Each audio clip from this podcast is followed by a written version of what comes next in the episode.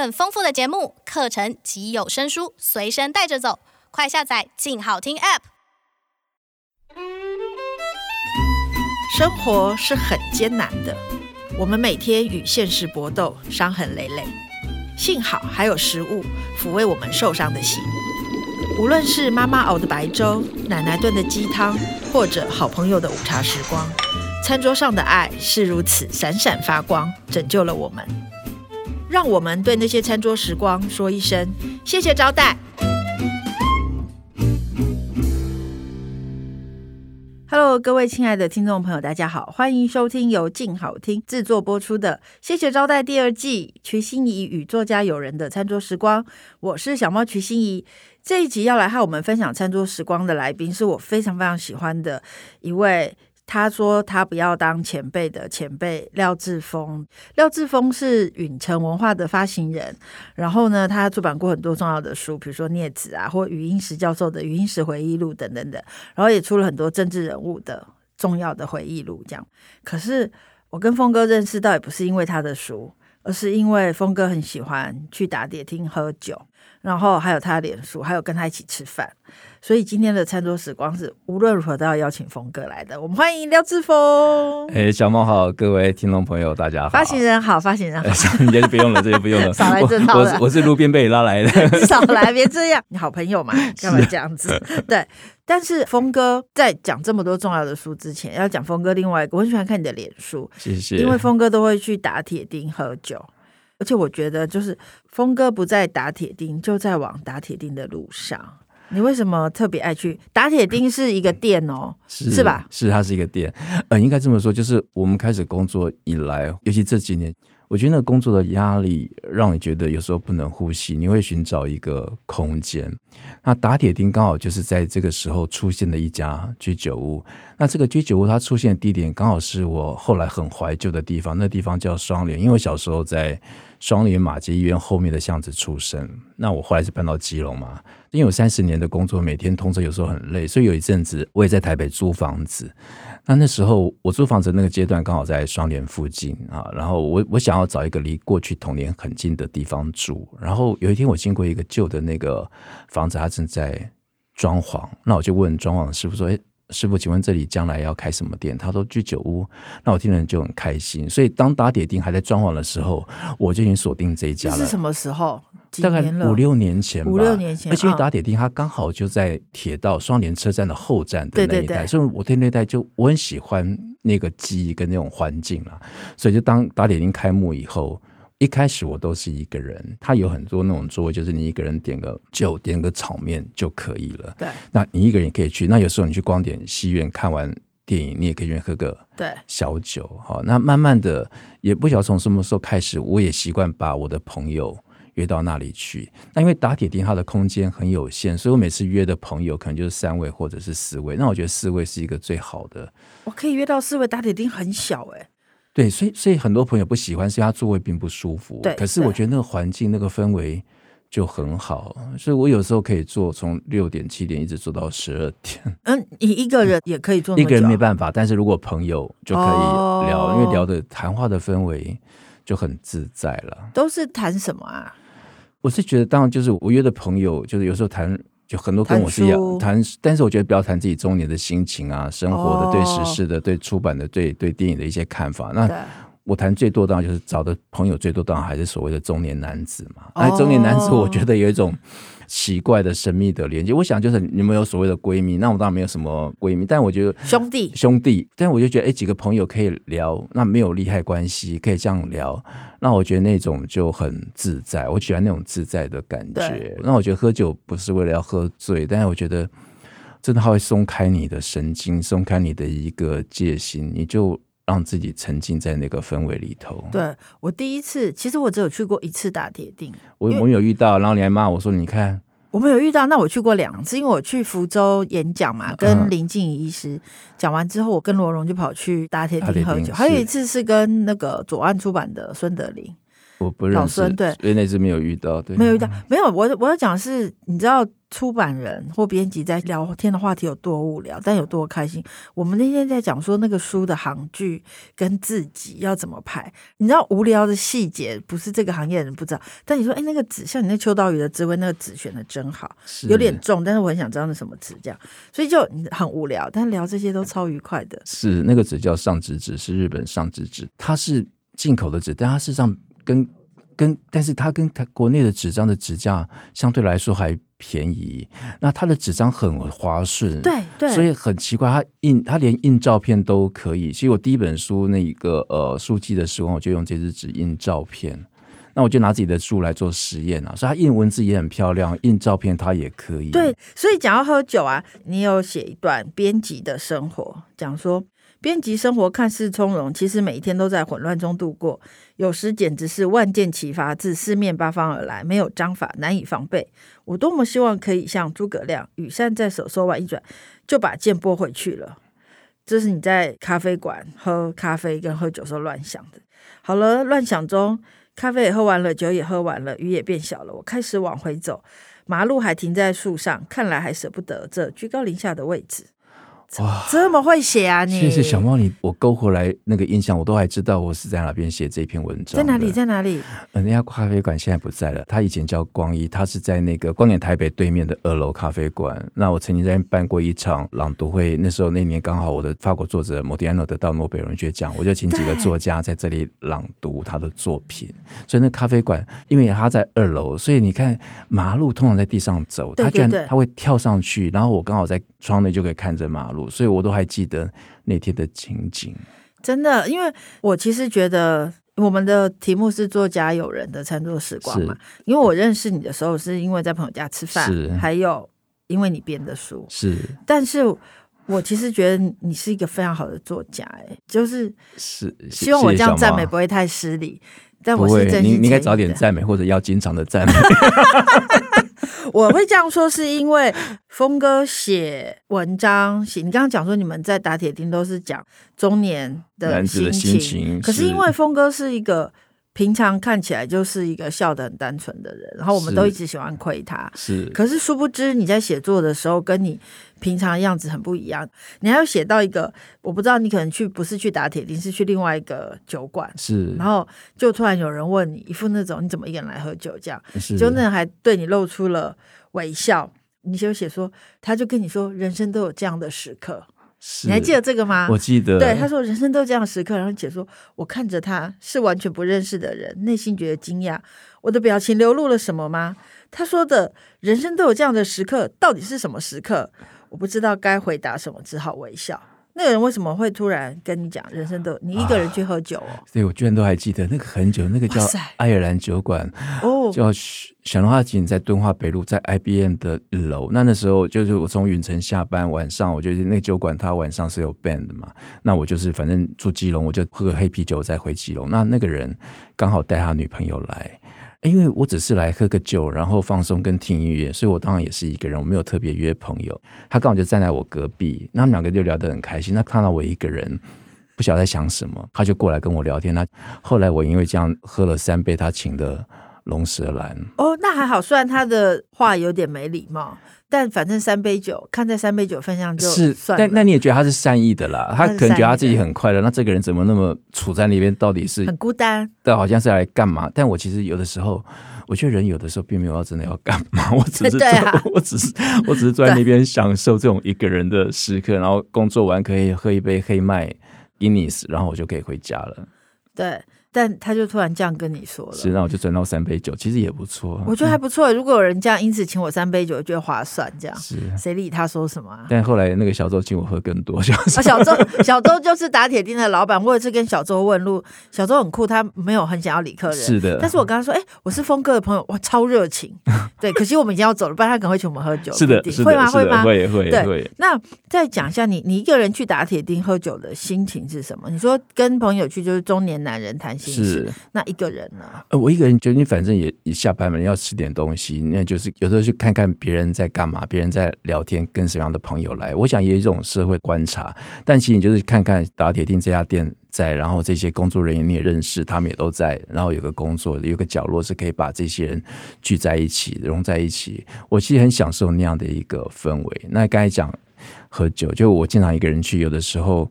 比如说，哎，其实看完电影并不是很饿，我就叫了一壶清酒，然后就点了一盘毛豆或者有个生菜沙拉，我这样就可以了。这样就可以了。对，那我其实并没有很好的胃口。然后小周有时候看我，如果我叫一壶清酒，小周就送我一壶清酒。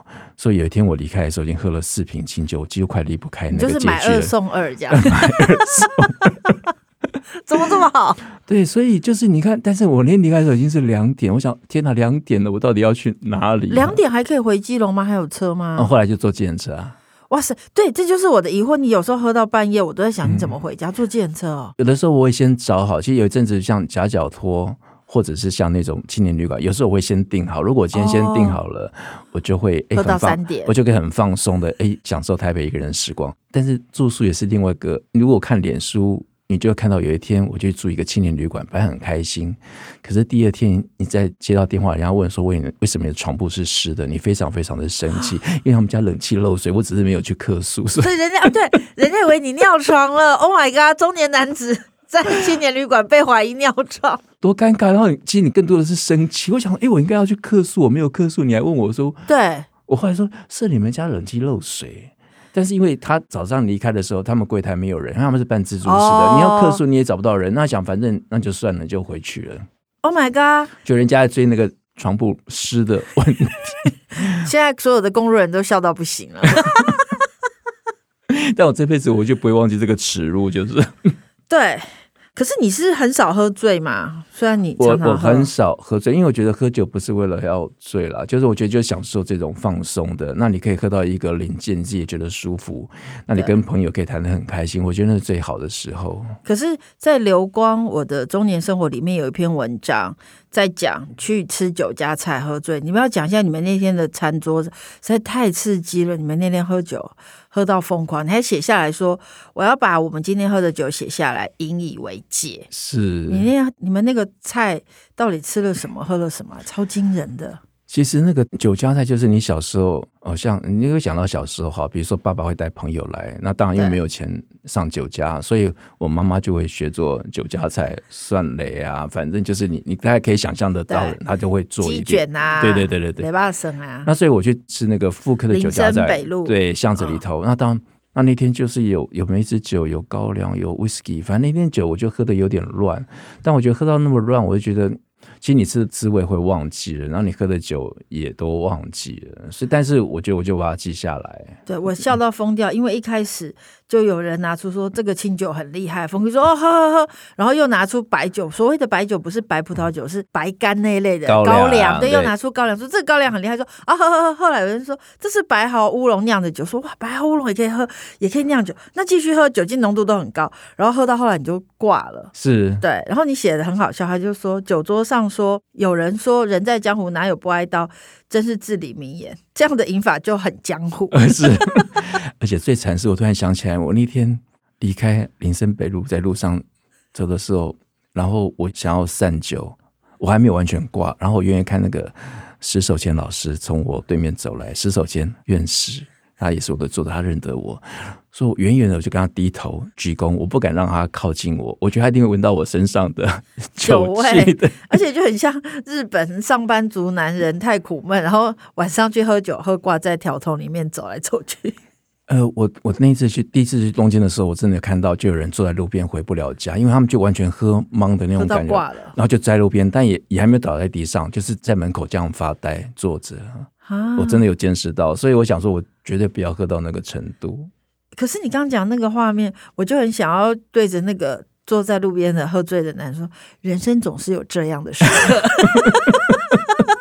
” 他就说好，我们继续。对，再给他三杯塔提拉。对，他说好，我们继续。对对，那除了这些之外，这些都是比较有气质的喝法嘛，打铁錠什么的。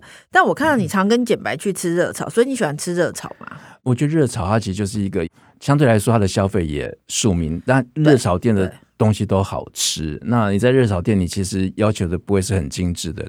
你在热炒店里，通常就最适合的就是啤酒，酒还是可以聊天啊。那热炒店的气氛当然更热烈一点。那居酒屋对我来说，它又带一种怀旧的气味。对对，热炒店应该更庶民、更江湖一点。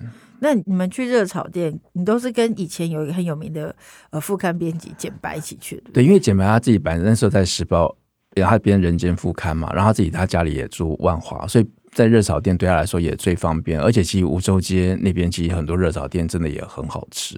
对，那其实小猫之前有先问我哪些食物，其实我对吃真的没什么印象。但我们在热炒店，其实我吃最多的、印象最深刻就是生鱼片。那我记得有一次我在想吃点粥，我又点的那个 粥，因为我觉得我一定要喝点热热粥，我才会然后才能喝酒。对，我就觉我才觉得说今天有吃到东西，因为我觉得那种粥的感觉很温暖。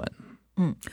这个话题是你自己开启的，是的，就是 小猫问你，然后你说我对吃没什么研究，我不得不在节目里面要讲峰哥的笑话。就是你知道，因为有一些朋友很喜欢约大家去家里吃饭嘛。有一次作家平路，我没有去平路家吃过饭，我还没有那么厉害被邀请。因为就是我后来就关门了，对，对 你很过分。就是平路做菜非常的仔细，而且很漂亮。就后来。在平路家吃完饭之后，平路就问峰哥，问大家嘛，就问峰哥说：“哎，那今天哪道菜你最喜欢啊？像我们做主人最喜欢问你今天最喜欢哪道菜？”就廖志峰说：“摆盘。”所有的客人都傻眼。平路很优雅的问：“今天哪道菜你最喜欢啊？”摆盘，然后摆盘很漂亮，所有人都笑疯了。就又过一阵子，我们就去胡慧玲家吃饭嘛。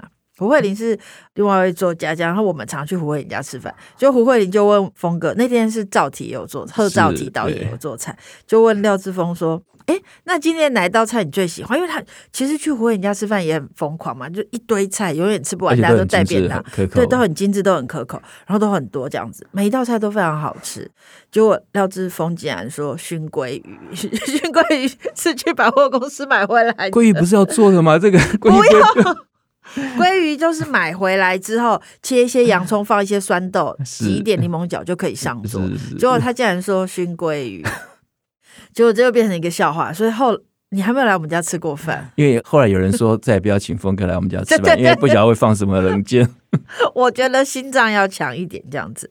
可是其实我觉得也没什么哎，因为我觉得有时候大家会把吃饭或者餐桌想的太慎重，好像一定要大菜进出。但在我们家吃饭，真的，如果你来我们家吃饭的话，我会大菜进出，而且我那天绝对不会放买现成的。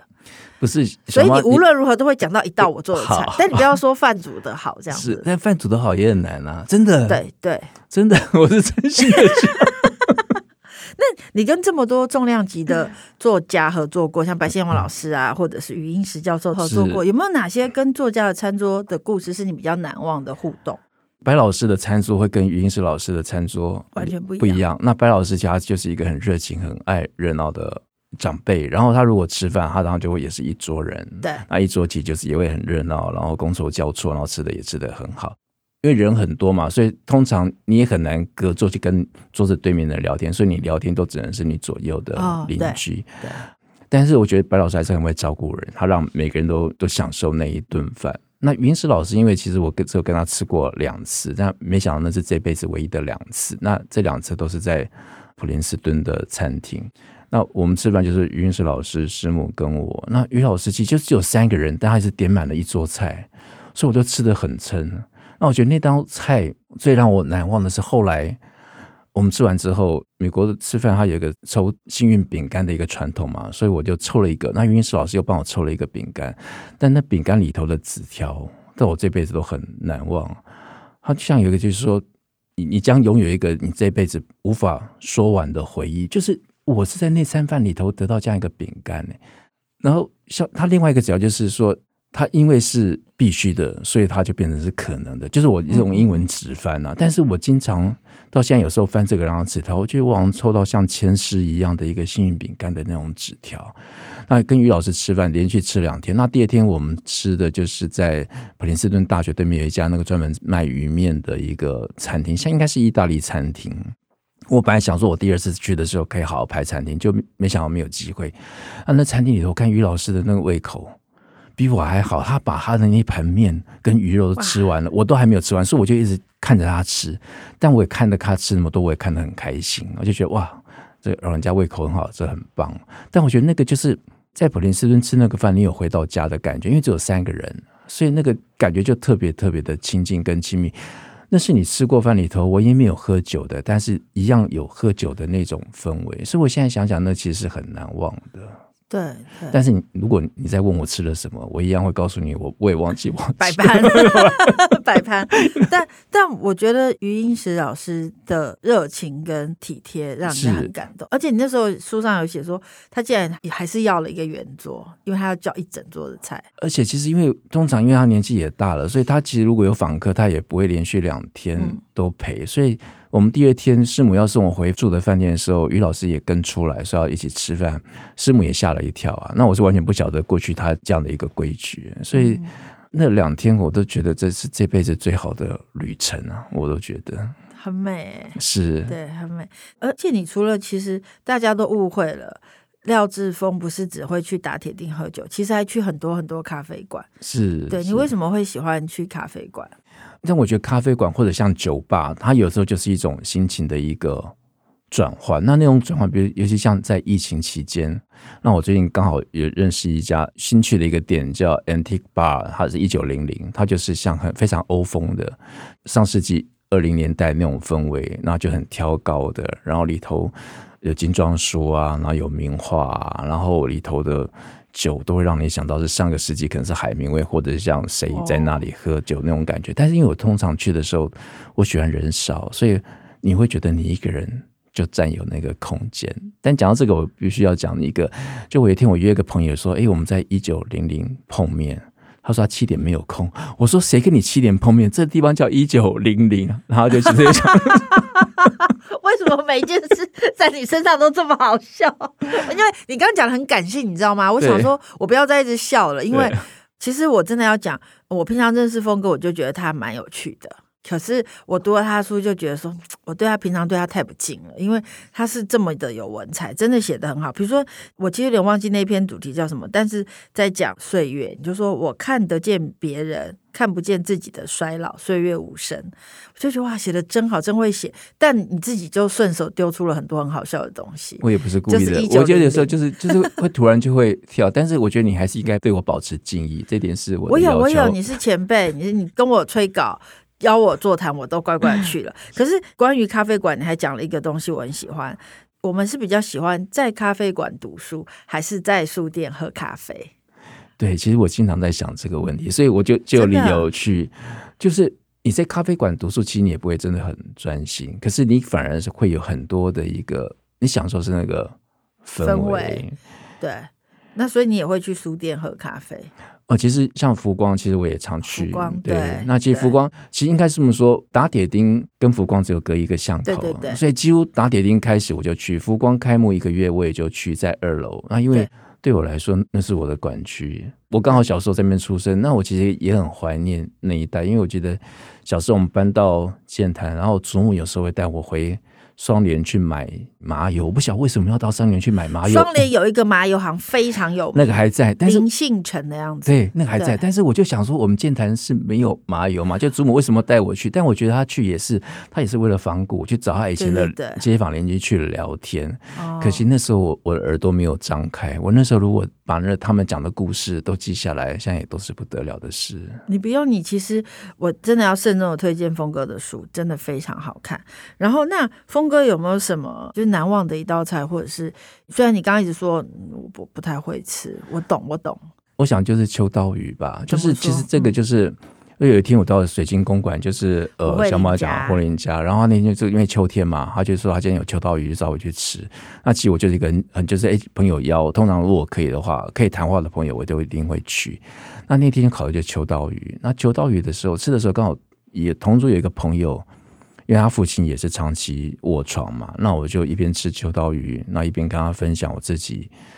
就陪伴父亲或者最后那段生命的一些故事嘛，啊，因为刚好吃了秋刀鱼，那我回到家就突然想起小津安郎的电影，就秋刀鱼的滋味。所以后来秋刀鱼跟父亲跟所谓的日本时代或者小津安二郎的那个电影叫《李继忠》那个演员那种气味跟神情，我就把它连在一起。那有一次上电台，那阿德问我说：“那秋刀鱼的滋味到底是什么样的滋味？”我说：“它就涩涩的，但很有嚼劲。”有点咸，那我觉得那就是人生的滋味。而且秋刀鱼苦苦的，苦苦的，你不小心吃到内脏，它其实很苦。是，所以其实小孩是吃不懂秋刀鱼的。所以就是刚好是中年，对，就是我觉得就是有很多东西美食，你当然就是到了中年，你才会特别有感觉。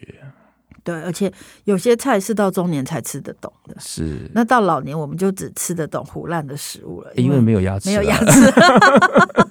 但是峰哥有一本书《秋刀鱼的滋味》，里面有一段我想要读一下，因为我就做了笔记，那段写的真好。就是其实大家都以为小金安二郎的《秋刀鱼的滋味》，大家都在吃秋刀鱼，其实那个戏里面。没有，都没有秋刀鱼，根本没有秋刀鱼这件事。可是因为那时候你刚刚讲说，呃，秋刀鱼会让你想到父亲生病跟过世的苦涩的滋味。小金二郎在写《秋刀鱼之味》的剧本的时候，他妈妈也过世嘛，所以他正在经历丧母之痛。所以小金二郎在自己的日记写着：“春已来到人间，樱花缭乱，散漫的我却在这里为着秋刀鱼之味而伤透脑筋。”樱花像破布一样露出失落的神情，美酒像黄连一样苦涩着我的惆怅。小金二郎这段写的真好，那就是秋刀鱼的滋味啊！是，就是秋刀鱼的滋味是很苦涩的。而且这刚好是在小金安二郎不晓得一百岁，呃，我买到一本纪念集，哇，全部是小金安二郎的电影，他是从日文翻过来的，他才有把这个电影的本事，哦，有这个文字。对，写出来，那我就记住了。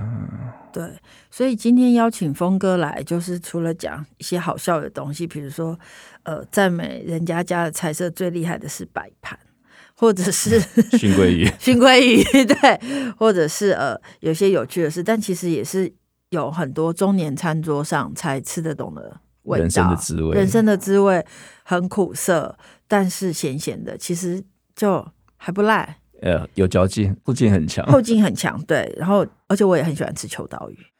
有时候其实觉得菜的滋味不一定是。甜香的或者是顺口的才是最好吃的，有时候有一点点苦味，那就是人生的滋味。所以今天真的非常感谢峰哥来我们节目，跟我们分享了自己的餐桌时光，还有秋刀鱼的故事。也感谢各位的收听，请持续锁定由静好听制作播出的《谢谢招待》第二季，瞿欣怡与作家友人的餐桌时光。我们下次见，拜拜。谢谢小猫，谢谢各位听众，谢谢峰哥，谢谢，拜拜。想听。爱听就在静好听。